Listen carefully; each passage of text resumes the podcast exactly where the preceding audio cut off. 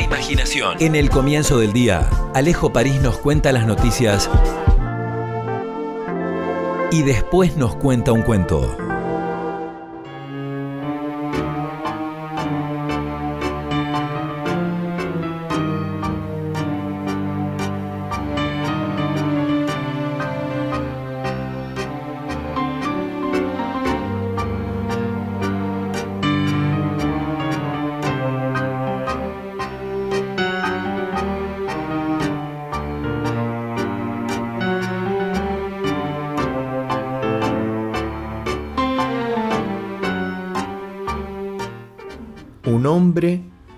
A su alrededor como describiera Conan Doyle la mirada del detective más famoso.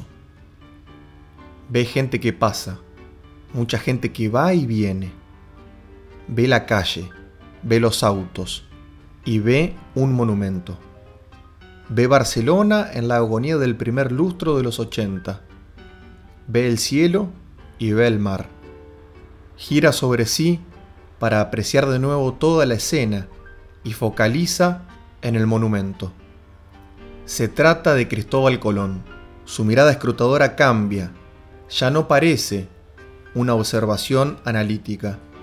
Su gesto comunica determinación. Vuelve su mirada hacia el cielo y el mar y juega a encontrar el punto exacto en donde termina uno y empieza el otro. Se pierde en el paisaje infinito mientras piensa en su Montevideo natal, hasta que lo invade un recuerdo. Es un abrazo con Perón en París. Recuerda una frase. El prestigio de Dios está en que se hace ver muy poco. Esboza una mueca de gracia, como quien se acuerda de sus picardías, pero enseguida vuelve en sí y piensa en el monumento a sus espaldas y en el horizonte a su frente. El hombre sabe que no es Dios y no tiene interés en emularlo ni siquiera un poco. Si fuera por él, no estaría ocultándose en la añoranza del destierro, lejos de su sangre y de las venas abiertas de su hogar. Adopta para sus adentros una frase que en el futuro le escuchará decir a un cineasta santafesino. Una frase que en el porvenir se le adjudicarán a él aunque paradójicamente nunca la hubiera mencionado y hasta se hubiera encargado de atribuirle el honor a quien corresponde. La frase habla de la cercanía o de la lejanía infinita del horizonte. Habla de los sueños y de los objetivos.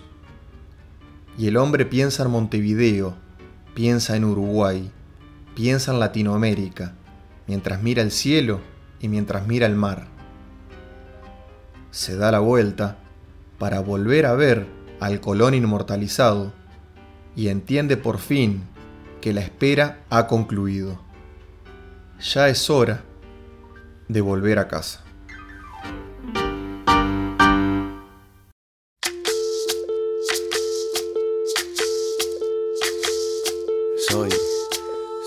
Dejaron, soy toda la sobra de lo que se robaron. Un pueblo escondido en la cima. Mi piel es de cuero, por eso aguanta cualquier clima. Soy una fábrica de humo, mano de obra campesina para tu consumo. Frente de frío en el medio del verano, el amor en los tiempos del cólera, mi hermano. El sol que nace y el día que muere, con los mejores atardeceres. Soy el desarrollo en carne viva, un discurso político sin saliva. Un día como hoy, pero del año 2015, fallecía Eduardo Galeano, dejándonos un enorme legado literario, histórico, cultural, político, económico y hasta incluso deportivo. Mi nombre es Alejo París. Tengan ustedes la bienvenida a este especial de la noticia es puro cuento, un lustro sin Galeano. no quiere a su madre, soy América Latina, un pueblo sin pierna pero que camina. Oye, tú no puedes comprar el viento.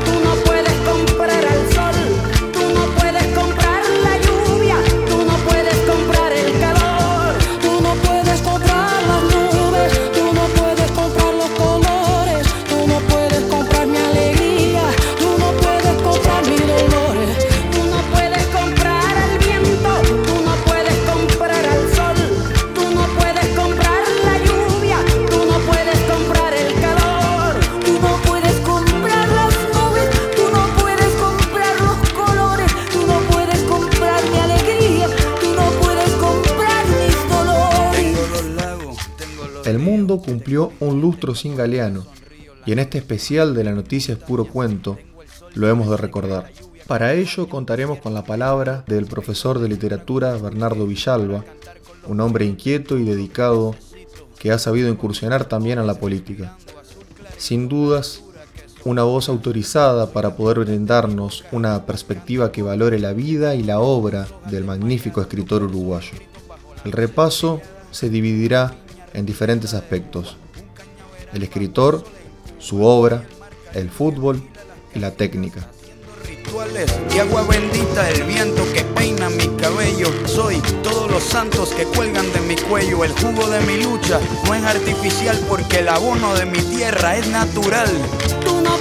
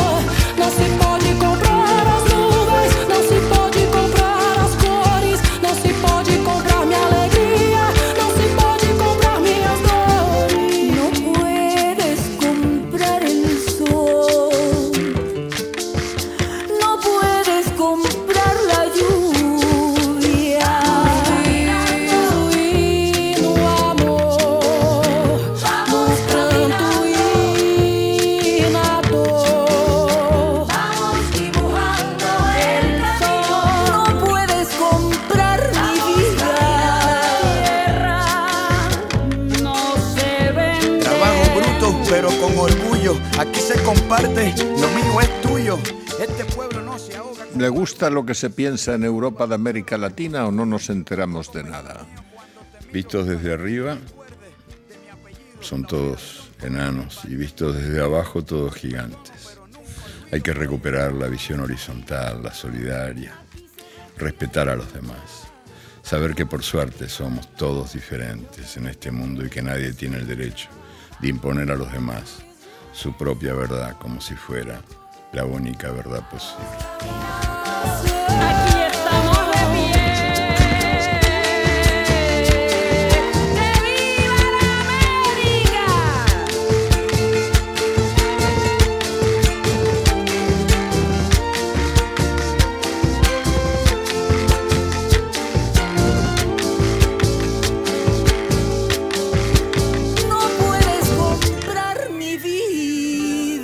La noticia es puro cuento. Lo demás entra en una canción.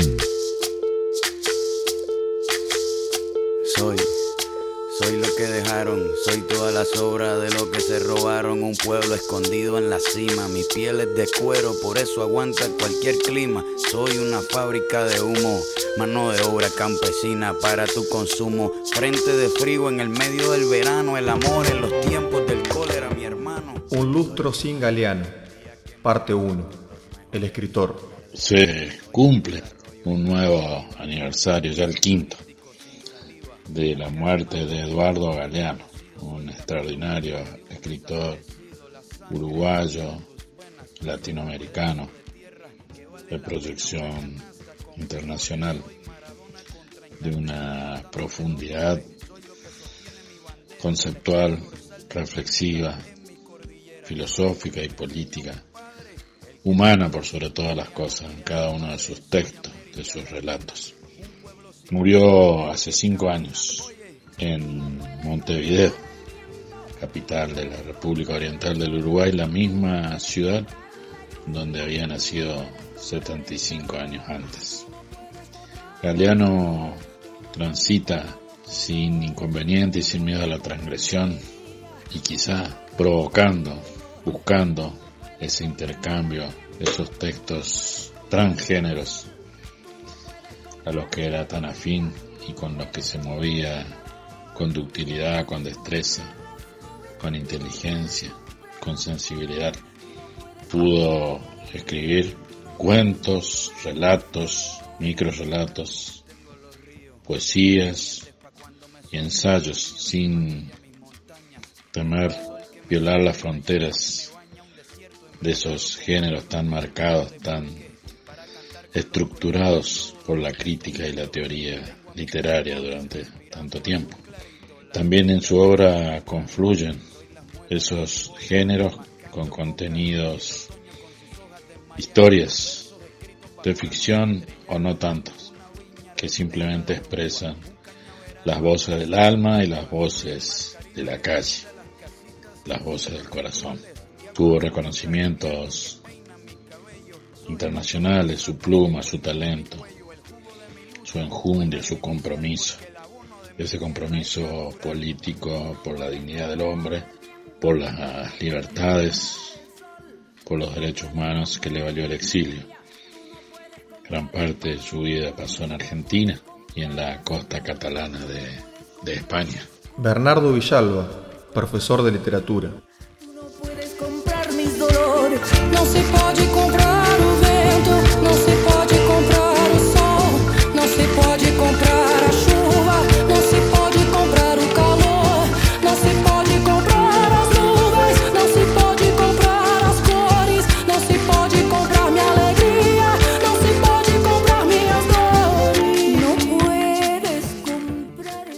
amor, va- supongo que el amor entre la pareja. Sí, claro. Que puede ser hombre-hombre. Ahora por fin se empieza a aceptar eso, mujer-mujer. no ¿Y cuál es el principal enemigo? Usted que tiene experiencia del Pero yo amor. creo que es la necesidad de no terminar en uno mismo, ¿verdad? En esta necesidad humana de, de ser dos. Que, que ahí los hombres corremos con desventaja. Porque nosotros no podemos ser dos y ella sí. Al menos mientras duran los ocho o nueve meses del embarazo, una mujer es dos. Y ese, ese gustito no lo tenemos, lo podemos imaginar, pero no lo podemos conocer. Y yo creo que esta necesidad de ser, de que dos sean uno, de que uno más uno dé como resultado uno. Esta, esta necesidad, que es un hambre imposible de saciar, ¿verdad? Es la que nos, nos conduce a buscar y a encontrar, a encontrar muchas veces el amor en pareja, pero claro, el amor en pareja ahí es donde uno descubre que en realidad esta idea de que uno más uno es uno nace de que uno quiere que el otro sea como uno. O sea, que es una, una estúpida proyección machista de, de la forma más repulsiva de la propiedad privada, que es la propiedad privada de las personas. Que en realidad una buena relación de pareja es cuando uno más uno da dos. Y cada uno de los dos tiene igualdad de derechos. Claro, pero es muy raro que la llamen esposa, ¿verdad? Sí, por algo será. Sí, sí. La atada, la prisionera. sí, sí. Prisionera, Y esposo también. Esposo también está atado. O sea, se vive el, el vínculo conyugal en realidad como una prisión. El lenguaje lo delata. Pero todas las parejas a lo largo de la historia han fracasado, ¿no? ¿Hay alguna fórmula que podría funcionar mejor? Ah, yo no sé, yo no tengo fórmula. Sé que, que el amor cuando es verdadero nace y muere continuamente y que se transfigura y que cambia y que, y que no cesa de cambiar, como todo lo que está de veras vivo, ¿verdad? Pero no es más fuente de sufrimiento que de felicidad el amor. A veces de dolores insoportables y a veces de felicidad, de alegrías altísimas. Sí, todo mezclado. Todo viene mezcladito en este mundo. Esta idea de que vos podés ser feliz. Dice, soy feliz, sí. Es un mentiroso, un cara dura. ¿Cómo alguien va a ser feliz? Feliz a veces. Claro, si tiene esa suerte. Ah, Tú no puedes comprar el viento,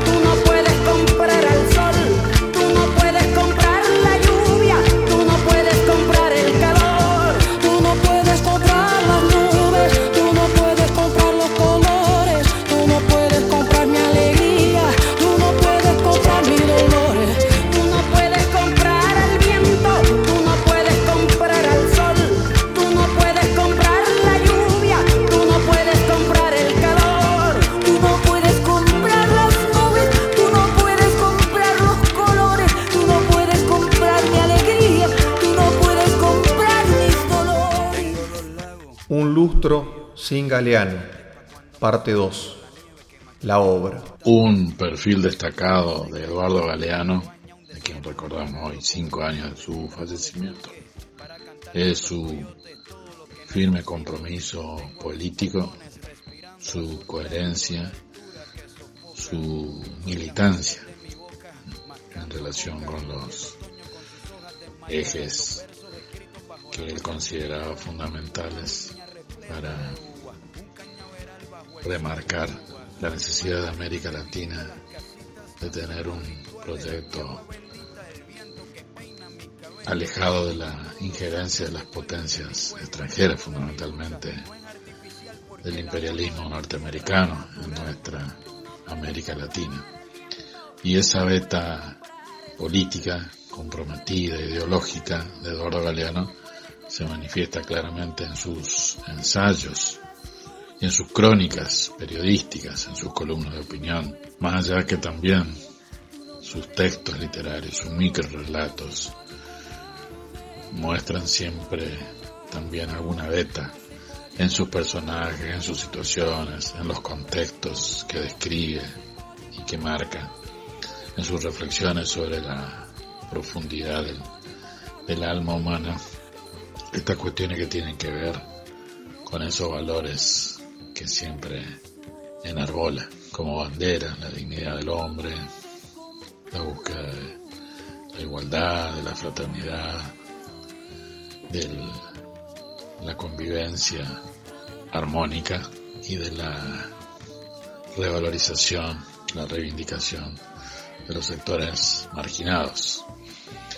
En esa línea, en esa beta del ensayo, uno de los géneros que también transitó sabiamente Eduardo Galeano, hay una obra que fue poco difundida y que Galeano la escribe con apenas 27 años, en 1967, cuando realiza un viaje que marcaría su carrera como periodista y su sensibilidad y compromiso político, cuando pasa varios meses en Guatemala, con el objetivo de entrevistar a los líderes de los dos grupos guerrilleros, la FARC y el MR-13, desafiaban entonces a la, a la élite, al grupo de poder político-militar desde 1954.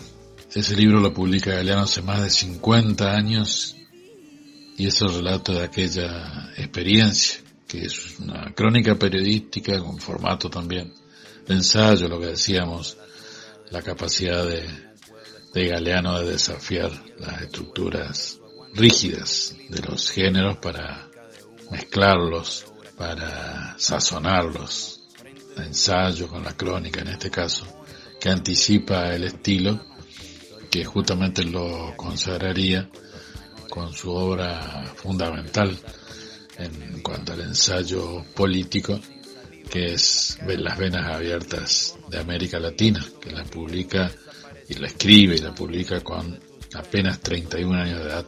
Este ensayo general de la violencia política en América Latina, tomando como referencia Guatemala, de un galeano con 27 años, es el cimiento de su obra consular en ese perfil político comprometido donde mezcla la crónica del periodista, además de investigación, que se zambulle en tierras de combates de las guerrillas y luego profundiza su análisis en las venas abiertas de América Latina, una obra fundamental de toda una generación de latinoamericanos que vieron esa obra también elementos y datos históricos, conexiones ideológicas, de procesos, de situaciones, de relaciones de poder que explicaron o intentaron explicar la realidad latinoamericana y fomentar algunos movimientos revolucionarios de la década del 60 en adelante. El galeano ensayista, el galeano cronista, el galeano periodista, el galeano que con la pluma denuncia muestra, exhibe y pone a la luz la realidad latinoamericana. Es otro perfil que hoy tenemos que reconocer de este gran escritor uruguayo y latinoamericano. Bernardo Villalba, profesor de literatura. Un cañaveral bajo el sol en Soy el mar Caribe que vigila las casitas haciendo rituales y agua bendita, el viento que peina mi cabello. Soy todos los santos que cuelgan de mi cuello. El jugo de mi lucha no es artificial porque el abono de mi tierra es natural. Tú no puedes comprar el viento, tú no puedes comprar el sol, tú no puedes comprar la lluvia, tú no puedes comprar el calor. Un lustro sin Galeano. Parte 3. El fútbol. El galeano que rescata temas del alma, del corazón y de la calle, de un hombre que camina su barrio, sus ciudades, su Montevideo, en la que nació y en la que murió, en la que amó también como todo río platense, hombre de barrio, el fútbol como una auténtica pasión popular. El fútbol que él dice haber jugado muy bien, soñaba cuando era niño. Galeano quería ser jugador de fútbol, pero solo jugaba bien y hasta muy bien mientras dormía. Escribiendo libros, escribiendo algunos en particular sobre fútbol, trató de hacer con las manos lo que nunca pudo hacer con las piernas. Como tantos que amamos el fútbol, que soñamos con jugarlo, que jugamos en el potrero, con los amigos, pero no llegamos a entrar a una cancha, a un estadio, para recibir aplauso, a vestirnos de jugador, para disputar un partido con la casaca del equipo que queremos. Galeano fue un fanático del fútbol, más allá de tener sus simpatías futboleras y sus admiraciones algunos jugadores en particular. Fue amante del fútbol, bien jugado, del fútbol como arte, como estética, como pasión, como elemento o espectáculo o práctica jubilosa, de festejo, ¿por qué no de confraternidad? de fiesta, en sentido amplio del término. Admiró a muchísimos jugadores en su libro El fútbol a sol y a sombra, además pinta en ese estilo tan particular de que con pocas palabras decir mucho, describir, narrar, contar, pintar de la manera o a la manera borgiana, hasta el punto que Borges lo admiró porque justamente combinaba esos dos elementos que lo fascinaban. La brevedad, la concisión y la ficción. En el caso del fútbol, la ficción aparece tal vez apenas disimulada en algunas historias, en algunas anécdotas, cuando describe episodios, momentos trascendentales de la historia de este deporte o de la vida de alguno de, sus jugadores. En el libro El fútbol a sola sombra, Eduardo Galeano le escribe en pocos renglones a la emoción máxima del fútbol, aquello que todos gritamos con desenfreno, algunas veces con más intensidad según la circunstancia, que es el gol. Y él titula justamente ese texto, El gol, y lo describe y lo asocia al fútbol que vemos hoy de una manera extraordinariamente profunda y lo reivindica al gol como elemento esencial de este juego. Y dice Galeano, el gol es el orgasmo del fútbol. Como el orgasmo, el gol es cada vez menos frecuente en la vida moderna. Hace medio siglo era raro que un partido terminara sin goles, 0 a 0. Dos bocas abiertas dos bostezos. Ahora, los 11 jugadores se pasan todo el partido colgados del travesaño, dedicados a evitar los goles y sin tiempo para hacerlos. El entusiasmo que se desata cada vez que la bala blanca sacude la red puede parecer misterio o locura, pero que hay que tener en cuenta que el milagro se da poco. El gol, aunque sea un golcito, resulta siempre gol en la garganta de los relatores de radio. Un do de pecho capaz de dejar a Caruso mudo para siempre. y la multitud delira y el estadio se olvida de que es de cemento y se desprende de la tierra y se va al aire. Texto de Eduardo Galeano a El Gol, el acto sublime, supremo del fútbol, como él dice, cada vez más raro, cada vez más mezquino, cada vez menos presente en este fútbol moderno. Quizá por eso también Galeano admiró y le faltaban elementos a él justamente a veces para describir lo que significaba lo que veía Lionel Messi. Y comparándolo con Maradona decía que Maradona era capaz de llevar la pelota atada al pie. Que Messi en cambio parece que la lleva a la pelota adentro del pie, adentro de su botín. Tal era su admiración por ese chiquilín que en su país muchas veces despreciamos o minimizamos, no por su estatura, sino por sus valores futbolísticos o de temperamento, en vez de reconocer y admirar su grandeza como lo hizo Galeano, hablando de fútbol, gozando el fútbol, palpitando el fútbol, con el alma del potrero, con el alma del barrio, que él supo alentar desde muy niño como botija en algún barrio de Montevideo, la cuna de los primeros campeones mundiales, la cuna también de un fútbol como el nuestro, como el argentino, que se hizo a puro grito de gol, con estirpe, con talento y también con garra. Galeano también dejó con su pluma privilegiada, sensible, talentosa, una marca contándonos, diciéndonos que es el fútbol, una verdadera pasión, arte en la cancha y arte en sus páginas. Bernardo Villalba, profesor de literatura.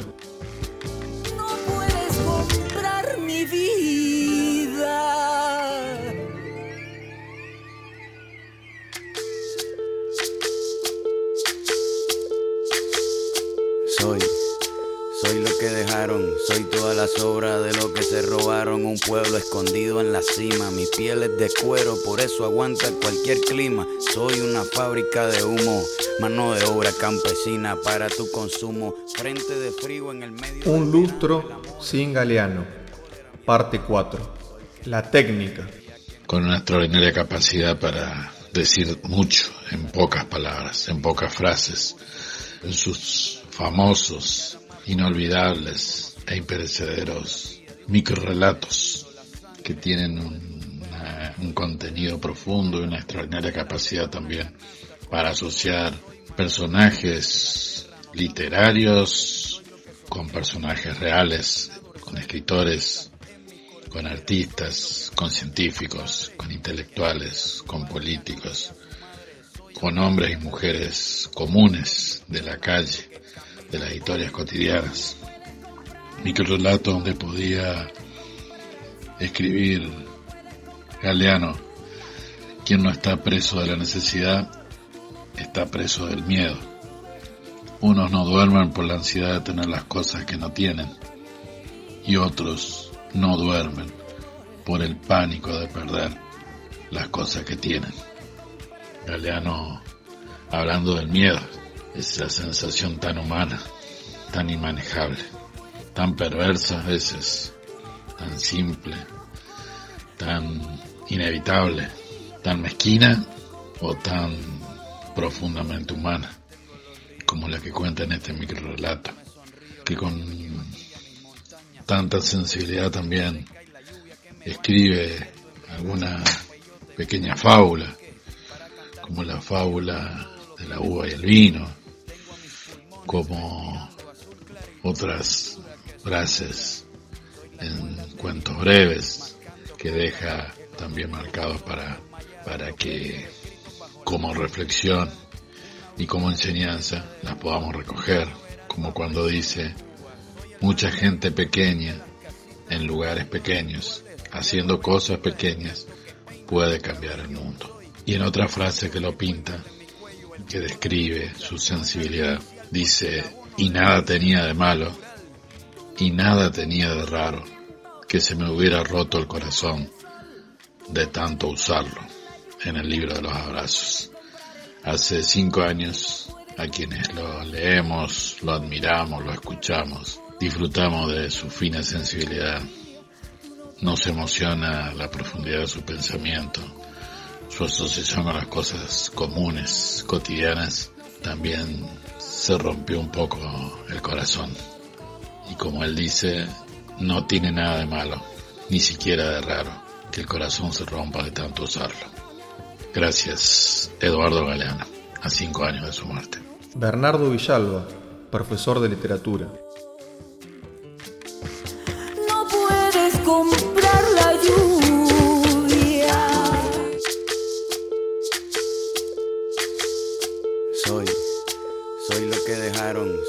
la sobra de lo que se robaron. Un pueblo escondido en la cima, mi piel es de cuero, por eso aguanta cualquier clima. Soy una fábrica de humo, mano de obra campesina para tu consumo. Frente de frío en el medio del verano, el amor en los tiempos del cólera, mi hermano. Leer a Galeano siempre es entretenerse, pero también es aprender. Dejando de lado su obra, acaso más emblemática, Las Venas Abiertas de América Latina, que demanda una lectura que reviste cierta concentración, me animaría a recomendar Los Hijos de los Días. Aquí, Galeano nos ilustra con su conocimiento en materia histórica, regalándonos una efemérides por cada día del año. A lo largo de 365 microrelatos, nos muestra que cada día tiene una historia que merece ser contada, con su inconfundible sello. Y si de microrelatos se trata, me quedo con uno que lo pinta de cuerpo entero. Se titula La dignidad del arte y lo pueden encontrar en el libro de los abrazos. Hasta aquí este especial de la noticia es puro cuento titulado Un lustro sin Galeano. Alejo París es mi nombre. Como dijo Galeano, nos estamos viendo. Nos estamos viendo. Nos estamos la viendo. despedida esa mexicana que es la más linda de todas. ¿Cuál Nos es? estamos viendo. Nos estamos viendo. Sí. Hay otras despedidas, las porteñas, ¿cómo serían? No, esas no me gustan tanto, son más normalitas, digamos, pero esta nos estamos viendo, que además es intraducible. Yo he intentado traducirlo a otras lenguas, no se puede. Es, muy- es un privilegio de la lengua española poder, poder decir nos estamos viendo. Mm, Se las trae, esas tres palabritas se las traen. Significa que tú te dejas de ver, pero te sigues viendo, nos estamos viendo. De alguna mágica manera, la mirada sigue viendo. Tengo a mis pulmones respirando azul clarito, la altura que sofoca. Soy las muelas de mi boca, mascando coca. El otoño con sus hojas desmayadas, los versos escritos bajo la noche estrellada. Una viña repleta de